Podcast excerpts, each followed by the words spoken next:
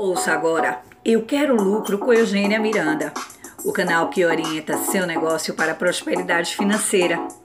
E a reflexão de hoje é falta grave. A demissão por justa causa pode ser aplicada pelo empregador imediatamente após o conhecimento e apuração da falta grave cometida pelo empregado. Sempre que esta puder ser capitulada, em uma ou duas modalidades previstas no artigo 482 da CLT.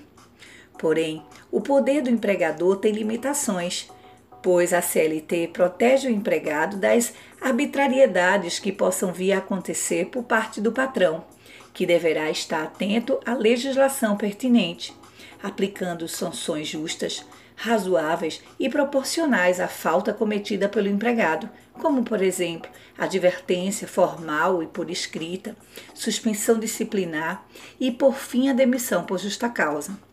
Entretanto, existem faltas muito graves que podem não estar previstas na CLT, mas podem prejudicar e muito os resultados da sua empresa. Faltas gravíssimas que resultam na perda de clientes e muitas vezes são invisíveis para líderes e empresários desatentos. Isso mesmo, é falta gravíssima quando não acompanhamos um cancelamento de uma venda, por exemplo, que pode sinalizar vários problemas na gestão de uma empresa.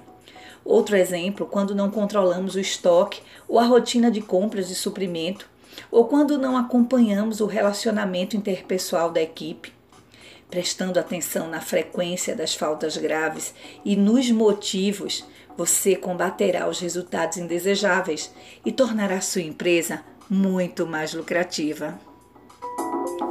Você ouviu Eu Quero Lucro com Eugênia Miranda, o canal que orienta seu negócio para a prosperidade financeira. Acompanhe outros conteúdos de qualidade e novidades pelo Instagram Eugênia Miranda Oficial.